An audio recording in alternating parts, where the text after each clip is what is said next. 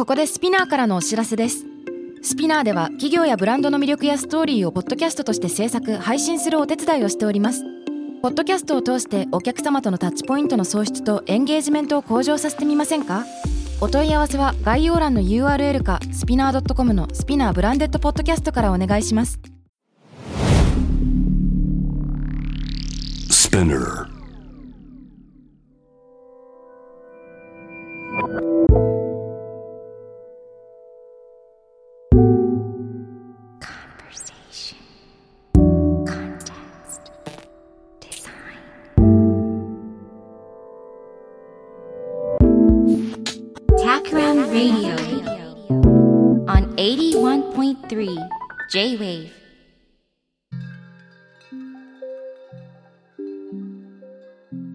渡邉康太郎がナビゲートしている J-Wave Takram Radio。今回のゲストは、教育者で哲学研究者の近内悠太さんです。よろしくお願いします。よろしくお願いします。いやー、今日ね、楽しみに来たんですよ。はい。さあ、一番最初に出会いが、のきっかけがいつだったかっていうのをちょっと思い返すの。あの、僕からのね、一方的な出会いというと、はい。僕はあれでした。これが NewsPicks の記事だったかノートだったか忘れちゃったんだけど、近内さんの世界は贈与でできているの本がリリースされた時に、はい。なんか冒頭の1章か2章とかが無料公開されてましたよね。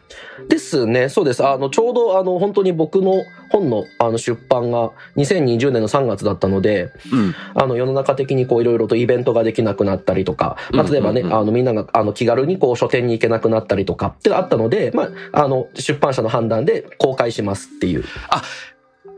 コロナの事情があってから無料公開っていう決断が決まったんですかあれ？ですね。あの、第1章ぐらいはもともと、あの、まあ、宣伝も兼ねてあったと思うんですけど、あの、結局あれ、一時全文公開したんですよね。マジか。最終章まで全部後書きまで含めて、あの、ちょっとずつこう、一週間ずつぐらいでこう。次の第2章、あの、読めますみたいので、ノートに、ノート上に全部、一時上げてたんですよね。でも期間限定だったんで、もう今は閉じて第、前書きと第1章ぐらいかなが読めるんですけど、はい。おおそしたら、じゃあ当時、まめにコピペしてた人は全データを手元に持ってる可能性があるってことですか？そうですね、テキストデータであれば、あはあ、そうだっい。ったていうのはありましたね。という、まあね、あの、本当にバタバタした時期だったので、なるほどね。で、僕はその時に、あ、なんか、すごい人登場して、これはウォッチしなきゃみたいな感じだったんですけど、無料期間中によ、読み終わらず、多分一章は僕もエヴァノートとかにコピペしました。あそのまま、あ全然ぜひ、はい今でも、あの、それは見れるので大丈夫です、全然。はい。で、Kindle、結局読み切らなかったんで、後日 Kindle を買って読んだっていうところでしたね。ありがとうございます。ちなみに、近内さんは僕の存在に気づいたタイミングって何かあったんですか？あの、フライヤーのイベントで、荒木博之さんのね、いろいろこう、お仕事させてもらったり、いろいろお話しさせてもらってるする中で、そう、孝太郎さんの、渡辺さんのお話が出て、うん。っていうので、すごいなんかお話ししたいなってずっと思っていて、っていうところですね。うん、なるほど。そうなんですよ。だから、フライヤーのオンラインセミナーで、荒木博之さんと、ね、ちげさんと僕の3人で、この前トークしましたね。ですね。あれは何のテーマだったんだろう？あれ、弱さでしたっけ？あ、弱さだったわ。そうで、ね、僕と、あの、孝太郎さんが勝手にバーっていろいろ喋って、荒木さんが、ちょ、ちょっと待とう、ちょっと一回整理しよう、みたいにこう、なんかこう、先生みたいになってくれて、あの、さばいてくれるっていう、僕らは言いたいことを言うっていう感じの回でしたね。うん確かに。僕たちも先生だったはずなのに、みたいな。そうですね。講師だから一応そうですね。そうですよね。あれも面白かった。うん。さて、今日は、そういった場ですでに対話で盛り上がっている我々なので、うんいつもは結構ですね、あの、1週目、2週目と話すときに、1週目は、かなりその人のプロフィールに深掘りしてみたいなことをやるんですけど、うん。もう、それはなんか最小限にして、うん。突然本題に飛び込んじゃうみたいなのもやってみたいなと思ってま。すが、はい。まあ、とはいえですね、初めての方もいるかもしれないので、近内さん普段こういう人なんですよっていうのを簡単に教えてもらっていいでしょうか？はい。えっ、と、皆様はじめまして。えっ、と、哲学者、えっ、と、教育研究者の近内裕太と申します。えっ、と、まあ、主なというか、プロフィールとしては、あの、世界は、先ほどもお話ありましたけども、えっ、と、世界は贈与でできているという本を書きまして、で、まあ、そこか、えっ、と、あの本をきっかけに、あの、なんだろうな、いろいろと論じたり、お話しさせてもらえたりっていう機会があって、普段は、あの、塾とか予備校で、あの、高校生に、主に高校生にですね、あの、教えてたり、数学とか小論文とか教えてたりっていう日常というところですね。え、なのであのえ数学も教えてるんですか？はい。あの、もともと理系、まあ理系文系っていうのもあれですけど、ああの、もともと僕理系出身で、その後大学院が哲学で、何？そうなんです。あの、え、はい。学部は何学部だったんですか？僕はあの理工学部の数理科学科って言って、まあ数学ですね。マジですか。はい。すごい。え、で、その時から哲学書とかに親しんでたんですか？は、そうですね。まあ、例えば、まああの、日本の哲学者の方で言うと、野谷茂樹さんとか、長井仁さんとか、っていうのを読んでいて、まあ、いわゆるあの、アメリカ、イギリス系の分析哲学というジャンルのものは、まあ、読んだりはしてたんですけど、うん。やっぱ、その、自然言語、言葉だけで、こう、知的な何かを論じるっていうのが僕すごく、まず最初抵抗があったんですね。やっぱりそこに数式でちゃんとフォーミュレートしないととか、うんまああのやっぱ数学とか物理学とかにやっぱり高校の頃とか大学の頃もやってたので、ただそこで、長井仁さん、野谷茂樹さんっていう哲学者のバックグラウンドに誰がいるかっていうと、ウィトゲンシュタインっていう、ルートビヒー・ウィトゲンシュタインっていう哲学者が、二人ともバックグラウンドにあって、うんで、ウィトゲンシュタインの言葉をちゃんと触れた時に、あ、これだって思ってこう、哲学の方に行ったっていうところですね。ああ、それが、なんか学部の後半の頃っていうことなんですか、ですね。うん。はははは、そういう道もあるんだななので、まあ、あの、ただやっぱ、責任持って教えれるのってやっぱ数学が中心で、まあ本が出てから小論文もできますよねって言われて、まあうん小論文も教えたりするようにはなってますけど、うーん。うん。やっぱまあ伝えるっていうことを中心にあれこれやってるっていうところですね。例えば本の執筆もまあ何か知的になんか正しいものを論じるというよりまあ何かこう、僕のイメージはやっぱ教育というところに足場があるので、うん僕よく言うのが、例えばいろんな面白い専門書っていっぱいあるじゃないですか。はい。例えばリチャード・ドーキンスの利己的な遺伝子とか、うん。いろんなそういう面白い本があると、まだまあフロイトの精神分析とかもそうですけど、なんか、やっぱあれっていきなり例えばじゃあ高校生とか大学生が入って、じゃあいきなりその原点を読めるかっていうとなかなか敷居が高いというか、うん。どこに連れて行ってもらえるのか分かんなかったりするじゃないですか。なんか僕はそういう本の第0章になるようなレクチャーとかうん本とか伝えたりっていうのがなんか僕はやりたいところなのかなって思うんですよね。いやーこれはいい話だな 第ゼロ章っていう表現、やってることもいいし、その表現もまたエレガントですね。いや、なんかね、あの、それで勝手に僕の体験に結びつけて今の近橋さんの話を受け止めると、ぜひぜひ。あの、デザインの勉強を僕大学でかじってたんですが、はい。なんかデザイン言語っていう授業が A, B, C, D, E, F っていう感じでなんかモジュール的にいろんなデザインのかけらを学ぶのがあったんですよ。はい。で、デザイン言語なんか F みたいなやつで忘れちゃったんですけど、あの、アメリカの生態学者のギブソンあ、のギブソン、はい。はい。えっと、アフォーダンス理論を学ぶっていうのがあったうんん、ですね。ですね。はいはい。、で、アフォーダンス理論の、うん。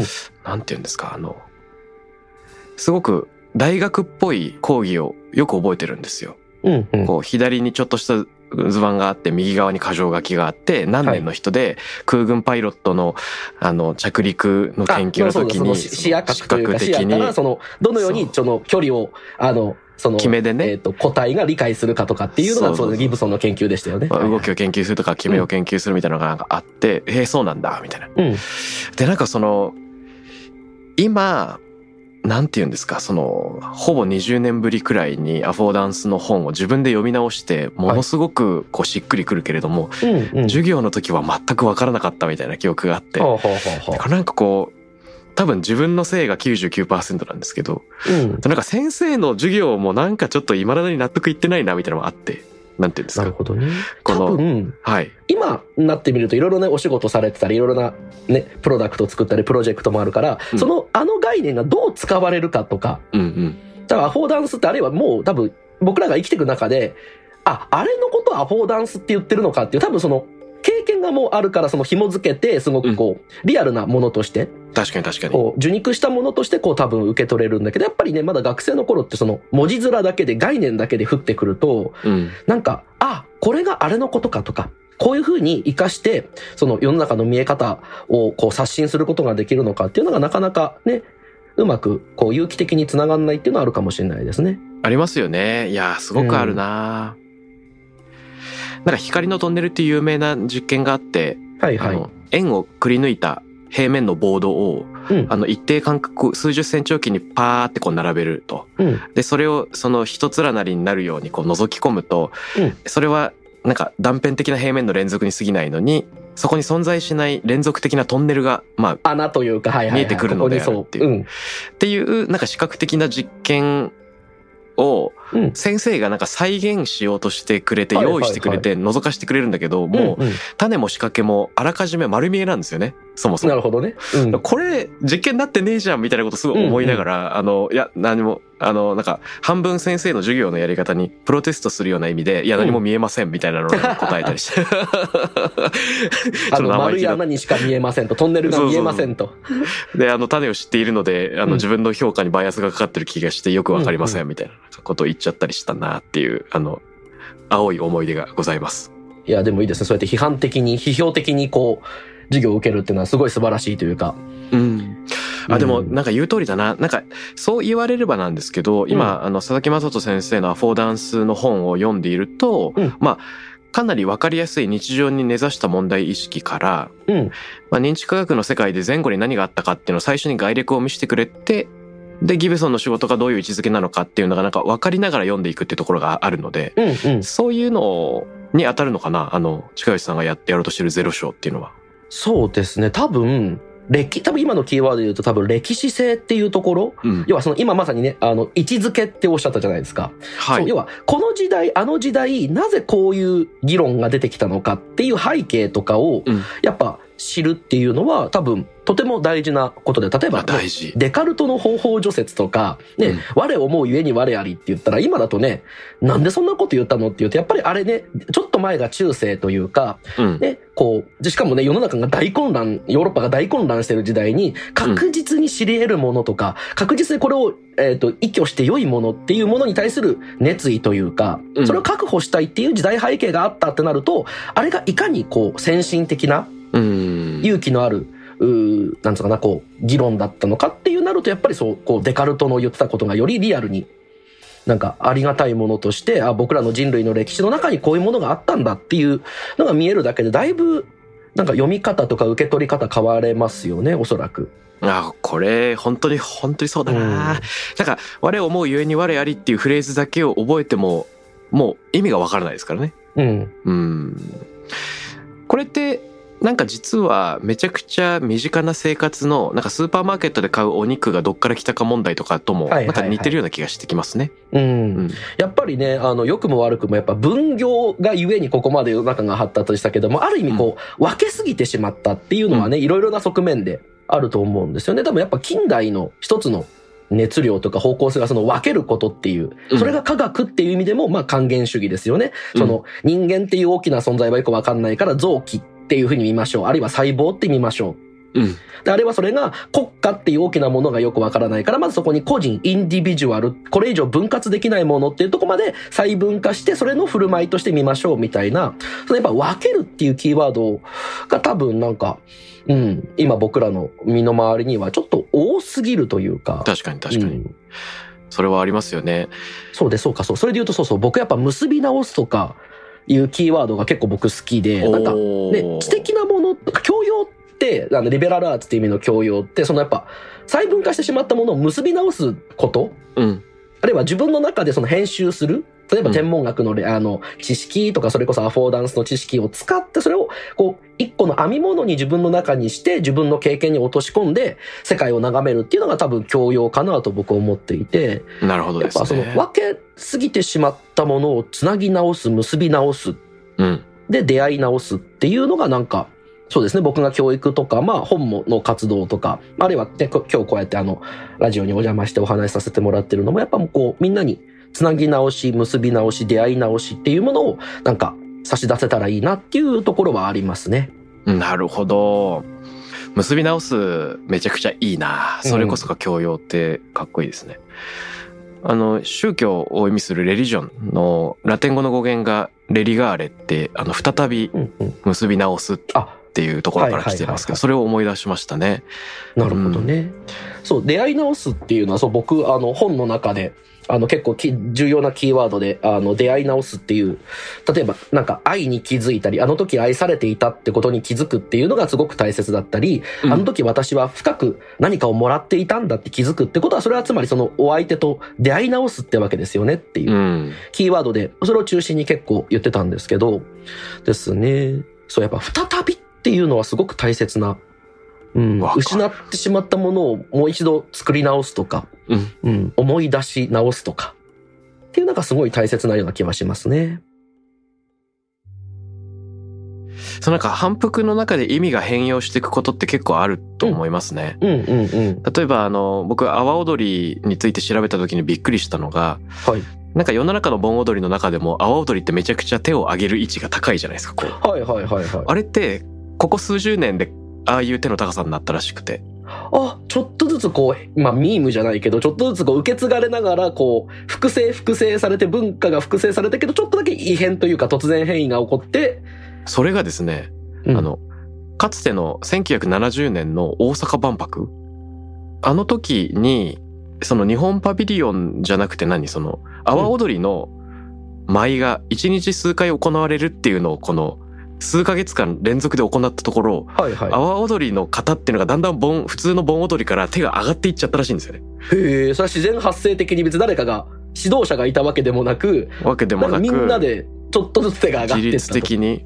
で、なんか短い時間内に同じことを繰り返す中で独自の進化を遂げていった事例みたいなので、うん、こう、反復することによって形が変容していく。しかもそれが一人によるものじゃなくて集団で無意識的に形作られるっていうのもすごく面白い出来事だなと。うん。なんかとても本当に生命というかね、うん生き物って感じがしますよね、そういう。ね、自律的な。ね、うん、反復はしてるんだけども、そこになんか、そう、なんかループじゃなく螺旋って感じですよね。うん。上から見ると円形、円運動しかしないけど、横から見るとちゃんと高度が上がっていくというか、高さが変わっていくみたいな、違う場所に気がつくと至ってるっていう、なんかすごい生命っていう、なんかモチーフがある気がしますね、そういう話だと。ね、営み感じますね。なんかこう世代みたいなのをうん。生き物の個体でなく、なんかある行為の中に見出していく。その世代がどんどんあの繰り返されることで、何か見えない文化が積もってるようなイメージありますよね。はいはいはいはい。あ、積もってくっていいですね。その降り積もって何何かね、景降り積もってく色が変わっていくっていうのは。うん。いや、ゆうたさんの自己紹介タイムかと思ったら早速ブレストが始まっちゃいましたけれど。そうですね、いろいろなキーワードを出しちゃいましたね。いや、めっちゃ面白い。いいあの、で、よかったらですね、今日一緒に話したいテーマを、まあ、定めて、ちょっとそこからいろいろ妄想していきたいんですけど、どうでしょう？ゆうたさんが何か、あの、心に持っている課題意識とか、一緒にこれ考えたいな、みたいなのってありますか？なんか僕やっぱそのファストっていうキーワードがちょっとこう、僕らの現代の病なのかなと思っていて、うん例えば、ファストなものって良きものとされてるけど、よくよく考えたらじゃあ、ファストな愛とか、うんファストな信頼って、僕はこれ形容矛盾うん明らかにその食い合わせの悪い概念だと思っていて、うん。で、信頼とかいらない、愛なんていらないっていう人はまあ多分いないじゃないですか。確かに。だとするならば僕らにとって本当に大切なものは、ファストから遠く離れた場所にあるんじゃないかってなんかよく思うんですよね。なるほど。なんか、ファストな〇〇っていうのの功罪、こういう点ですごい良いけども、こういう点でやっぱり僕らを災難だり、苦しめたりするよね、みたいな、こんなキーワードとかどうですかね？いや、めっちゃいいと思いますね。うん僕自身も常に、まあ、ファースト、このテーマでは、ラジオで結構何回も話しているので、興味津々なんです。うんうん。で、ファーストから遠いところに大事なものがありそうっていうところも強引なんだけど、まず、そもそも、どんなものがファスト化してるのかをちょっと確かめてみるところから始めませんか？はいはいはいはい。まあ、わかりやすいのが、動画が、切り抜き動画とかが流行していて、長いトークを断片に切り刻んですぐわかる、うん。うん、ショーツの映像にしていくみたいなのありますよね。うんうんうん。ありますよね。あとは、その、ドラマとかアニメ、漫画を、あ漫画じゃない、あの、映画を倍速で見る、うん。みたいな。それもファストですねな。ものの表れかな。で、多分そうか。それで言うと、ちょっと、うん、僕が感じるのは、教育もどんどんファストになってってる気がするんですよね。うん。どういうことですか？てか、こうこれも、あの、教育、日本の教育システムの立て付けとして、なんだろう。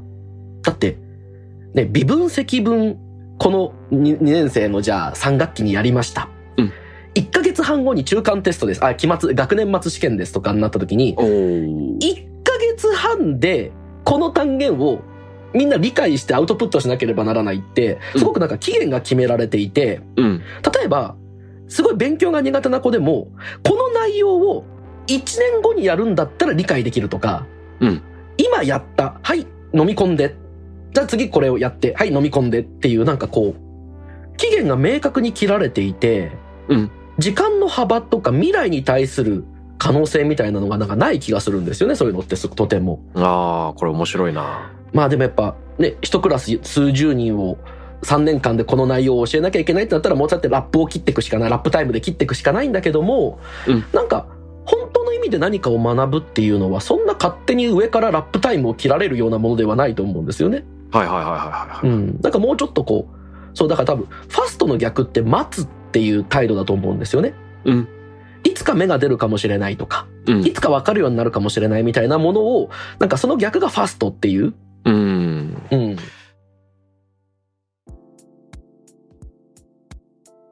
今の話、教育でちょっと連想したのは、はい。あのー僕の友人で、なんと言うんでしょうか、人口がすごく少ないところの出身で小学校を過ごしてたよとかっていう人はいはい。が、あの、なんて言うんでしょうか、もうそもそも学年に数人しかいないから、複数学年が同じ教室の中で、同時進行でいろいろ学んでるみたいな人の話を聞くと、なんかね、まあ何人かしか出会ってないけど、僕の観測範囲ではそういう人ほど、なんかこう自分で考える力がめっちゃあるような気がするなと思うんですね。で、常識的に考えると、先生とのインタラクションがめっちゃ薄くなるし、うん。自分に関係ある時間、授業で自分に関係ある時間がもう数分の1になっちゃう。6分の1とかになっちゃう。だから、全然うまくいかなそうなのに、はいはいなんでみんなめっちゃ、なんか勉強に対して前向きになってんだろうみたいなちょっと思うんですね。うん。で、最近ちょっと感じたのは、茶道をやってて、はい。えっと、僕結構先輩になっちゃったんで、うっかり。うん。初心者の人の指導を先生の補助しながら僕も行うんですけど、はい。はい。まあ教えれば教えるほど、なんか、普通の生徒の何倍も勉強しなきゃ全然確かなことが言えないなっていう風になってくるんで、うんやっぱうん学ぶから、その、まあ教室の中でも同じこと起こってたのかなと思いますね。いや多分なんかこう、教えるために学ぶみたいなサイクルが高速で繰り返されるというか。そう、多分そう、僕もそうそうだと思いますね。やっぱり、一個学年が下の子とかに、うん。はいなんでって言われた時の、やっぱあの、程よい圧はいはいはいなはい。答えなきゃいけない。てか答えてあげたいとか、うん。何なんか使命感みたいなもの？あ、多分ね、そうすると多分自分も、そういえば2年前は上上の先輩から教わったな、みたいな。ああ、今度は僕がね。うん。多分そこに継承というか、こう、継承ある。うん。なんかこう、たすきが渡されていくというか、うん。なんかそういうメカニズムがあると、やっぱりね、自分の中でなんでがそんななくても、で、目の前にいる、その誰かから、なんでなんでこれこう解くのとか、なんでこうなのって言われた時の、あ、確かにそれ疑問だなっていう時の、じゃあ考えてみようっていうのって、すごい主体性がそこから生まれる気がすごくしますね。なるほどね。うん。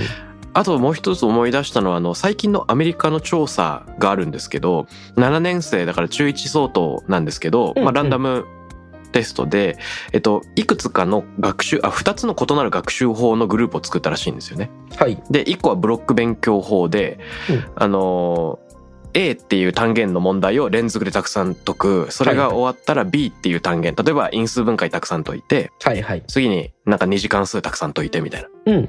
で、えっと、素早く学び、生徒も喜び、何かとうまくいくっていうのがこのブロック勉強法であると。うん、うん。で、別のグループは、交互配置勉強法みたいなのをやると。はいあの、今、1問目が因数分解、2問目が二次関数、3問目が確率、4問目がなんか数論みたいなのわかんないけど。うんなんかやって、でもうランダムな順番でどんどん勉強が起こると、とにかく学びが遅いし、生徒は苛立つ。うんうん。でも、えっ、とですね、テストが来ると、この交互配置勉強法の人の方が成績が圧倒的にいいんですって。うんうんうん。で、これなんかこう、何が違うかっていう分析は、えっ、とね、手順を実行するブロック勉強法に比べて、交互配置法の方が、なんかこう、今自分は何に相対してるんだろう。それにどういうふうにアプローチしたらいいんだろうっていうのを考える能力が身についてるんじゃないかって、なんかそんな分析がありましたね。うんうんうん。うん。確かにそうですね。目の前に置かれたこの問いが何の問いなのかって考えるって、やっぱりちょっと一個メタな能力ですよね。うん、言う通りですね多。分処理能力じゃなくて分析能力っていうか、うん、確かに確かに。ね。やっぱそこの、そう多分処理能力って反復的な、こう機械的な作業でも多分身につくと思うんですけど、うん。どの処理方法を今この目の前のこの問いに対して、課題に対して使用するのが適切なのかっていう一個上の次元の、まあ多分それを思考力っていうわけですよね、おそらくね。確かに。今目の前になんかあって、これはどの道具を、で、この箱が開くのかっていうのを考えるのは、その道具の使い方だけじゃわかんないじゃないですか。うん。この道具はこういう利点がある。この道具はこういうデメリットがあるとか、こういうのに向いてるっていう、その道具立てに対する思考、考えっていうものがないと、多分うまく使えないんですよね、多分ね。そうですよね。で、ここから一個言えるのは、うんなんかこう、苛立つ時間がかかる交互配置勉強法ってなんかスローなアプローチが、うん。ファストで気持ちがいいブロック勉強法に、まあ結果としては上回ることがあるみたいな。はいはい。で、これちょっと示唆深いなと思いました。うん。うん。多分、あの、横軸 T で時間取ってみたら、グラフの上がりが多分、ブロックの方は多分直線的リニアに多分点数が上がっていって、多はいはいはいはい分はい。、そう、あの、えーと交互配置でしたっけ？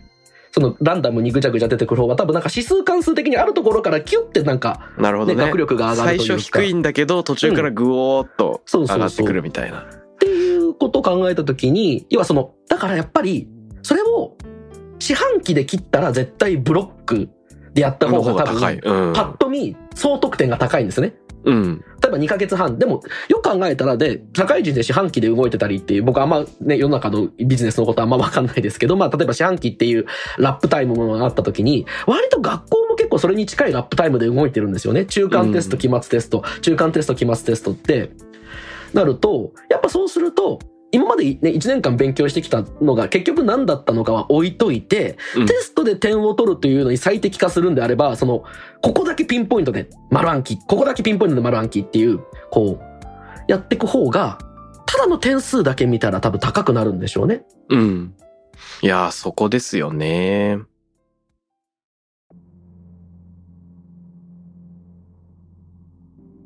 これって別になんか教育だけじゃなくなんか僕らのいろんな生活でもビジネスにおいてもなんか、今短期的に見るとこれはベターだけど、長期的に見ると明らかにっていう時のにどっちを選べるかっていう、うん。選ぶ体力とか余白とか余裕があるかっていう。今、ファストの象徴としてビジネスの、まあ、四半期決済うん。とか、その、まあ、月ごとに刻んでいくみたいな話出してもらいましたけど、これ、えっと、別の対比をしてみると、なんかあの、ビジネスとアカデミアの対比も面白いかなと思いました。はいはい、はい。例え、ば、ビジネスだったら、えっと、まあ、長期的結果も求められるけど、短期的結果のプレッシャーも大きいよと。うん。で、年度ごとに、もしくは四半期ごとになんか結果が必要で、うん利益とか認知を高めなきゃいけないみたいなのがあると思うんですけど、はいア。カデミアは一方で、あの、理想的には長期的な探求が求められていて、そうですね。で理想的には数年単位で成果をうん出す、出していいみたいな。うん。でもちろん KPI として論文の、なんだろう、あの、アクセプトされた数とか、うん。引用された数みたいなのはと、かね、インパクトファクターとか、まあいろいろありますね。ありますよね指標というか数値化されたものがね。うん。で、なんか役割の違いみたいなので考えると、ビジネスって基本的には、あの、あ、アカデミアってさっきのうん。近内さんの近代の呪いじゃないけれども、はい。その還元していくのが学問じゃないですか。うん。うん。分かるために分けていって、うん。例えば、自然科学でもこの分野、この分野の中でもこの専門って言って、はいはいまあそれが研究家とその専攻になっていくみたいなのってあると思うんですけど、うんまあそれによって知が深まることがはかどるよってのもあるけど、分解されすぎると別の業界と混ぜるのが超難しくなるとか。そうそうそうそうそう。分かる人の絶対数が減っちゃって、ちょっと、どうやって活かしたらいいか、他の人だったら分かるはずのものが失われちゃうみたいな可能性もあると。確か、あの、物理学者のファインマンだったと思うんですけど、はい。まさにそのファインマンが生きた頃って本当にあの、相対性理論がもうあの、各地位を得て、量子力学がどんどん発展してて、量子力学のこう、数式のフォーミュレートの仕方がいろいろ洗練されていってっていう時期だったと思うんですけど、確か。うん。ファインマンがある時から、これまでは僕はずっとどの物理学であればどの分野の論文でも読めたと。うんうんうん。でももう最近、もう全分野の論文が読めなくなってきたみたいな話があったんですよね。なるほど。いやもう細分化されすぎちゃって、うん。いくら、ね、天才的な物理研究者であっても、じゃあ全部の論文パッと読んで、ああ、そういうことかっていう風にうん。なったり、あるいはその全体を俯瞰して見れるレベルまでいってるかっていうと、確か、だから20世紀前半ぐらいで、もうその、こう、分岐を超えてしまったみたいな、確かそんな話があったと思うんですけど、ちょっと、た定かじゃないんですけど。なるほどね。うん。いや、それすごい示唆的ですよね。だからなんかあの、アカデミアの、やや長期的に考えられそうな下地も、まあ、それはそれで分解の罠の中で何か、あの、陥ってしまってる、うん。まあ、なんていうの、副作用みたいなのもあると。で、なんか、ファストな文化に絡め取られてるビジネスも、いけてるところは多分あって、うん。うん。これあの、タクラムにいるある、えっ、と、ユーザーインターフェースの分野で PhD を持ってる人が言ってたんですけど、はいはい。あの UI を専門的に勉強して PhD まで行ったけど、僕はアカデミアに見切りをつけたみたいな話をしてたんですね。はいはい。で、これどういうことですかって言ったら、あの、UI の分野、こと UI に関すると、アカデミアから重要な発明は一切生まれてないって言うんですよ。ほう。で、例えば、まあ、ゼロックス、パロアルト研究所でも、アップルの、まあ、iPhone でも、何でもいいけど、うん iPhone のパル、あの、なん違うわ、UI のパラダイムシフトに貢献したいろんな発明は全部、基本的には、あ、まあ、パロアルト研究所は研究所か。あ、でも、なんかこう、何？えー民間のセクターからやってきていて、学問でたどり着くんじゃなくて、誰かが、あの、ビジネスの流れの中でやっていると。うんうん。で、えっと、これは、細分化されたアカデミアの地みたいなのは貢献してるけど、あくまでビジネス側がそれを再構成して、うん。うまくブロックを組み上げているんであると。はいはいはいはい。だとした時に UI をやりたい以上もうアカデミアに行ってもダメでビジネス実践する方がずっと自分にとってはいいはずだっていうことを彼は言ってたんですね。で、この分断された地を再構成する役割をビジネスも担ってると思うと、これ確かにその通りだなと思ってて、うん。まあファストのところは弱いんだけど、やろうとしてることはむしろあの、レリガーレ、うん。出会い直し。に役立ってる可能性がある。うん。いや、確かになんか、僕今のイイメージで言うと、ブロックってキーワードがありましたけど、なんか、うんじゃこれは別にあの、なんだろう、否定してるわけじゃないですけど、なんかアカデミアがやってるのって、うんその遊ぶための積み木の一個一個のブロックを作ってるっていうのがアカデミアで、こういうブロックはこう使えますと。っていうとこまでは言うんだけど、で、民間というか、あーね、エンジニアの人とかね、ザイの人たちが、じゃあこのブロックで何、どんな遊びができるか作ってみようよっていう、その、うんなん。か、そこまさにこう、なんか、双方的な関係性な気はしますけどね、なんか。うん。確実に安全に遊べる、こういう遊び方ができるブロックは作りました。でもそれを組み上げるは、なんかアカデミアではあまりなされなくて、そのブロックを使ってどんな遊び、積み木、どんなこう、こう、なんとか、インスタレーションができるか、うんみたいな遊びをするのが意外とね、ビジネスの世界というか、うん。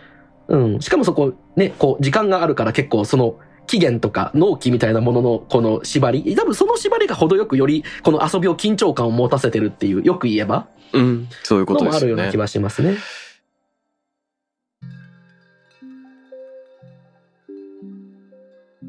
まあ、それで言うと、なんていうか、あの、ちょっと、近視眼的に分けるとビジネスはファストでアカデミアはスローだとも言えそうなんだけど、その逆の部分っていうかなんかあの、よく作用する部分、悪く作用する部分はまあ一長一短だなと思うんですね。うんで、。ここからなんか新たな問いが浮かび上がるとすれば、あの、ファストとスローっていうのをなんかパキッと分けすぎずに、うん。なんかその中間で価値を行き来させるような取り組みに結構興味がある。はい個人的にはだからファストな消費をしてると思ってたのにスローな学びにつながってるよとか、うん。でスローに学んでると思ってたのにガチガチっとその面白いブロックが組み上げられちゃったよって。今それがいろんな人に効果を及ぼしちゃったよって。なんか両方結構ハッピーな気がしていて、うんうん。うん、でもやっぱここでやっぱ今ね、まさに小太郎さんのお話ぶりにもあったけど、やっぱその、うっかりとかうん。思いがけずみたいな、うんうんうん。良い意味の想定外みたいなものっていうのが多分すごく必要な気がするんですね。その行ったり来たりをするためには。なるほどねなんか、こうすればスローに行けます。こうすればファストに戻れますとかって、その発想がすごくファストな気がするんですよね。ファストというか、こうなんか、マニュアル的というか。あまあねうん。うんなんか、そうなの？うん。え、なんかこう、なんだろうな。いやなんなんて言うんだろうなうんなんかこういやスロー万歳って言い切っちゃうのはそれはそれでなんか分断だなって気がしててうんうん。でなんか人間はどうしてもファストなものに絡め取られてしまう欲望があるそれは否定できないんだっていう前提に立つとうん。分けると分けすぎると損みたいな気がするんですよねなんていうの,、うんうあのんうん。そこの先にはもはやカルト的な信念みたいなものになってしまってうん。なんて言うんだろうあの分断を煽っちゃうからいつの間にか2つの価値が手を取り合ってるような状況が作れた方がうん。むしろ強い社会になりそうだなって気がするんですよね。そっか、多分、僕の中でファストの反対がスローって感じがあんまないんですよね、多分。だからスローって僕あんまりそう、あの、ファストってちょっと行き過ぎてるよね。だからファスト、スローにっていうんじゃなくて、うん。なんだろうな。あの、想定の範囲内とか、あるいは、なんか、プロジェクト、計画っていうものを重きを置いてたりするものの外っていうのは、うん。例えばさ、と思いがけずに出会っちゃうとか、うん。うっかりなんかやっちゃって面白くなったとかっていう、なんはいはかそういう、なんだろうな。まあ多分余白っていうキーワードはまあ同じなのかなと思う。スローってまあある意味余裕があるとか余白があるって意味で言うと、そこは同じなのかもしれないんだけど、うんなんか僕あんまスローっていうのが大事っていう、そのファストがダメでだからスローが大事っていう感じも僕はあんまり思ってないんですよね。い。ああ、そうなんですね。じゃあそこが何なのかっていうとなかなかね、うまく言語化ができないんですけどね。うん。え、じゃあ、なんだろう。もし2週目に新たな問いを持ち越すとしたら、ゆうたさんだったらどういうふうに定めますか？どうしようかな。ちょっと今ど、ど具体的なキーワードが出ないですけど、なんかやっぱネガティブケイパビリティって最近よく聞くうん。概念というか能力だと思うんですけど、そうですよね。なんか、そこをもっと寛容するというか僕らは身につけていけたら、うんもっとハッピーになったり、もっとなんか自分を許せたり、うん余裕を持って生きていける気がするんですよね。うん、それはありますよね。うん。なんか、ネガティブケイパビリティってみんな言うけど、うん結局、なん、どういう能力であって、それはどのようにトレーニングできるのかとかはすごい気になりますけどね。そう。で、これが個人だったらなんとかなるんですけど、うん集団でネガティブケイパビリティを養うっていうのがめちゃくちゃ難しいんですよね。そうですよね。食い合わせがさすがに悪いですよね。今の現代のシステムだといろいろな面でい。や、めちゃくちゃ悪いんですよ。だからうん組織の中でこれをいかに実装するかっていうのが一個テーマなんですけど、まあうん個人的には結構有力な仮説があって、うん来週はそこから入ってみますか？あ、いいですね。めっちゃ気になりますね。すごい見事な前振りというか、めちゃくちゃ気僕も気になります。OK。ということで、えー教育者、哲学研究者の近内裕太さんと、ファスト、文化の周辺でいろいろお話ししてみました。どうもありがとうございますあ。りがとうございました。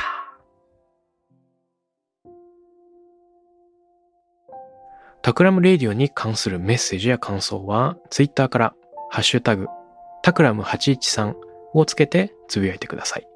t-a-k-r-a-m813 です。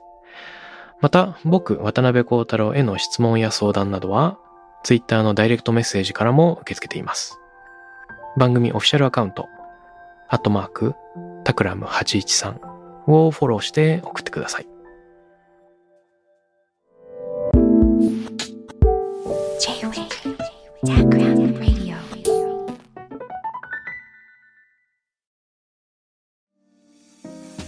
ここでスピナーからのお知らせです。現在さまざまな企業のブランデッドポッドキャストを制作しているスピナーでは自社開発したポッドキャスト管理システムソニックボールを用いたオリジナルのアンケートを実施しています。リスナーの属性データを可視化することで御社のニーズに合わせたコンテンツ制作が可能になります。スピナーホームページ内のコンタクトよりまずはお問い合わせください。